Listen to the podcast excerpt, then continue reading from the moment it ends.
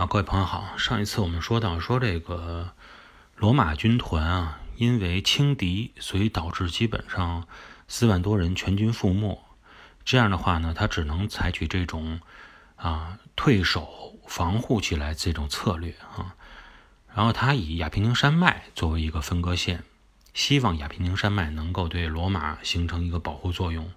以抵御汉尼拔和他的同盟啊。包括内高卢的凯尔特人结成的这个同盟，对他们进行的这种呃进攻。罗马呀，并没有真正像我们想象的，像古代的这个啊古中国一样，说沿着山脉，沿着亚平宁山啊山上修建一条长城，这样以断绝跟他们所认为的这些啊蛮族入侵啊，能够断绝这种蛮族的入侵的。线路。虽然后来呢，再往后说，罗马确实后来的英国也是采取了类似于这种方法，建了一条所谓的长城，但他们现在却并没有采取这种方式。主要原因呢，一个就是说，本身罗马人一直觉得自己呢，虽然暂时性有一些失误啊，呃，战争可能碰到了一些不利，但他们的军事力量还是属于占优的。基本上，如果要是把军事力量重新组织起来的话，那么我在地面上的战争能达到啊每一场战争都有胜算的把握，我没有必要去耗费这么巨大的资源去修建一条在山上的防御工事。嗯，如果他想在亚平宁山脉啊修建这类似这防御工事，大概的距离有多多远呢？三百五十公里。可我们这个长城相比啊，三百五十公里真不算什么，也就是一小段而已。但对于罗马来说啊，当时他的领地的总人口才多少人？三百万人啊！这样的话，这么少的人面对三百五十公里的防御工事，而且是要修筑在山顶上，相对来说，对于他来说就是一个超级工程啊，不划算。那么，既然不愿意也不能花费这么多金钱啊、人力物力去修筑一条防线的话，那么对于罗马来说，他应该防御的就是对方到底从哪条通道、从哪条路上能过来啊，对他们进行进攻，然后对这条路进行防守就可以了。从罗马和波河平原之间的地理关系来看啊，那么应该是有两条路。可以真正从波河平原进入到罗马腹地，一条呢是西边，就是沿着海岸线之前说过那条路，经过伊特鲁里亚、啊利古里亚，绕过阿尔卑斯山脉进入马西利亚，还有包括外高卢地区今天的法国这部分。那么从地图上来看，就是一条沿岸名城所连起来的整个的一条线，啊，包括罗马。比萨、热那亚、戛纳、马赛等等这些名城连到一起就是这条线。另外还有一条线，就是这条线呢，就是穿过了亚平宁山脉啊。通过，如果大家在地图上能够找到一个叫做圣马力诺的这么一个微型国家的话，那么从它的呃这个国家的位置看，在它的南边就是这条路的当时的方向。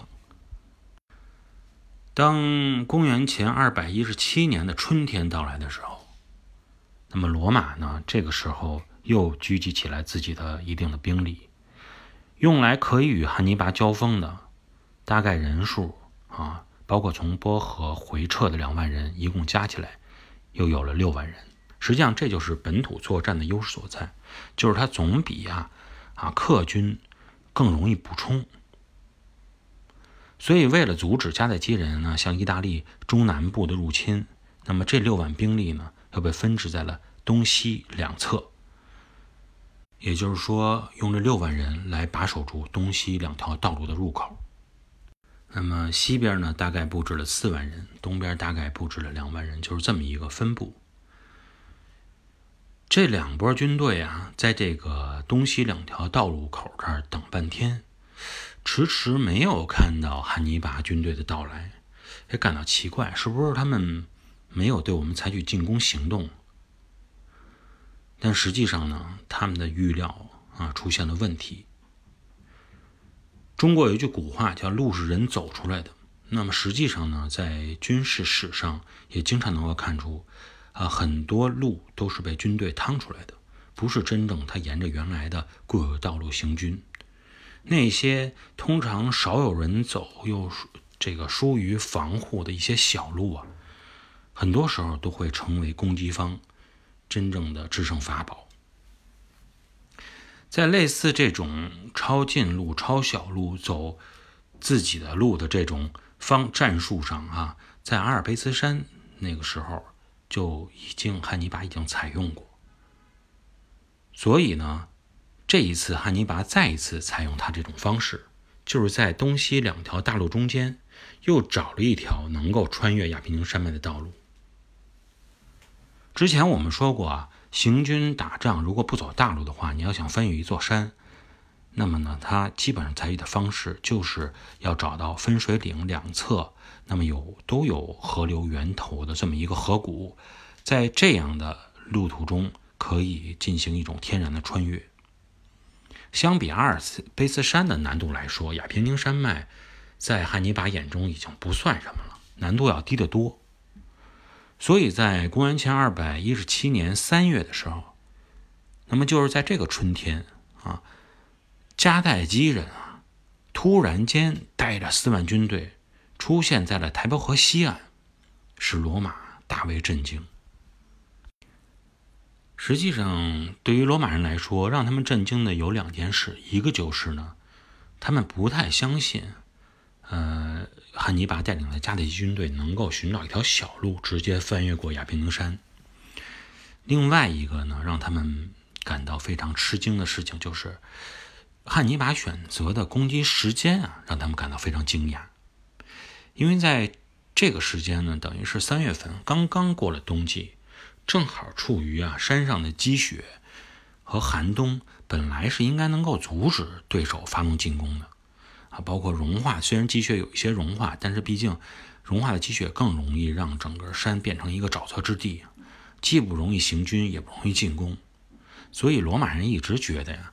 啊迦太基人总是要等到地面晒干一些以后，才有可能翻过山来对他们发起进攻。这种误判，或者说。总是啊，这种以自己的主观来判断敌人，而没有做出各种方式的全面防御的情况下，那么他们原先布防在其他地方的守军，只能是迅速回撤，嗯，希望能够追击上对手。那么究竟后边的战事是如何展开的，又发生了哪些事情？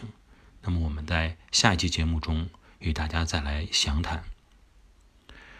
呃，如果有感兴趣的朋友呢，也可以添加微信公众号“地缘咖啡”，在那里边呢，我们会第一时间更新我们的节目，也可以搜索到我们所有的语音节目。呃，同时呢，因为这个为了让大家更加清晰的知道啊，古代欧洲的历史以及世界的地理方面的知识，我们也会随时发布一些图片啊啊，一些视频啊，包括一些旅游类的文章啊。啊，让大家能够更加开阔眼界一些。好，那么今天的这一期节目就到这里，我们下期节目再见。